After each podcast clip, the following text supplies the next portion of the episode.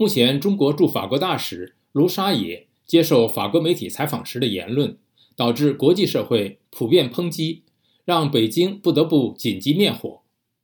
许多世界媒体认为，要灭这把野火谈何容易？不过，在审查严格的中国网络上，卢沙野的言论却广受赞誉。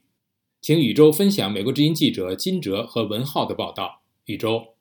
好的，志远。金哲报道说，在法国总统马克龙游说习近平缓和俄乌局势的大背景下，卢沙野关于前苏联加盟共和国的主权地位在国际法上悬而未决的言论，对马克龙的杀伤力是巨大的。法国主要报纸《世界报》星期一四月二十四号发表一篇报道说，他的言论令人进一步怀疑北京在乌克兰战争问题上的意图所在。另一份法国主要报纸《费加罗报》在同一天发表报道说，尽管北京做了澄清，但是前苏联加盟共和国立陶宛、拉脱维亚和爱沙尼亚将在各自的首都召见中国大使。而路透社星期一发表一篇从北京发出的报道，指出现年五十八岁的卢沙野是中国粗暴战狼外交的著名实践者。提到卢沙野二零二二年十二月在巴黎一次招待会的言论，他当时说：“中国发生对严酷的疫情清零政策的历史性抗议是被外国势力利用。”但是他并没有提供证据。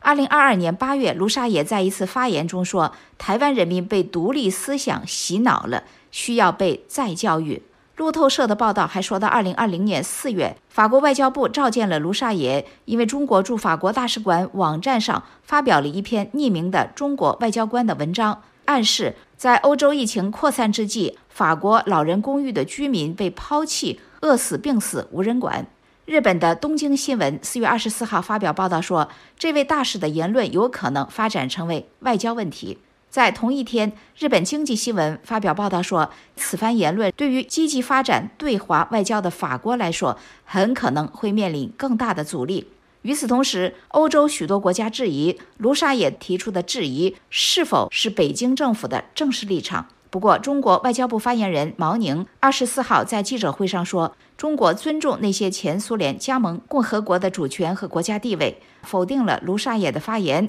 毛宁反复说：“我所说的是中国政府的正式立场。”美国之音记者文浩报道说，尽管中国官方的表态已经否认了卢沙野的言论，但是至少在中国社交媒体上能搜索到的评论都是一边倒的支持卢沙野。环球时报特约评论员、前主编胡锡进在微博贴文中表示，卢沙野大使的整体阐述没有问题。复旦大学中国研究院研究员郑若琳也对卢沙野表达了赞扬。他在微博上说：“我百分百支持卢大使敢于发言、勇于发言、善于发言。愿中国出现越来越多的卢大使，我们的声音终有一天就会传出去。”这条贴文收到了超过一万个点赞。博主 H W 前 H R 在一条受到超过九千点赞的微博贴文中写道：“卢沙野大使只是说了个历史事实而已，他不会跑火车的。”支持卢大使，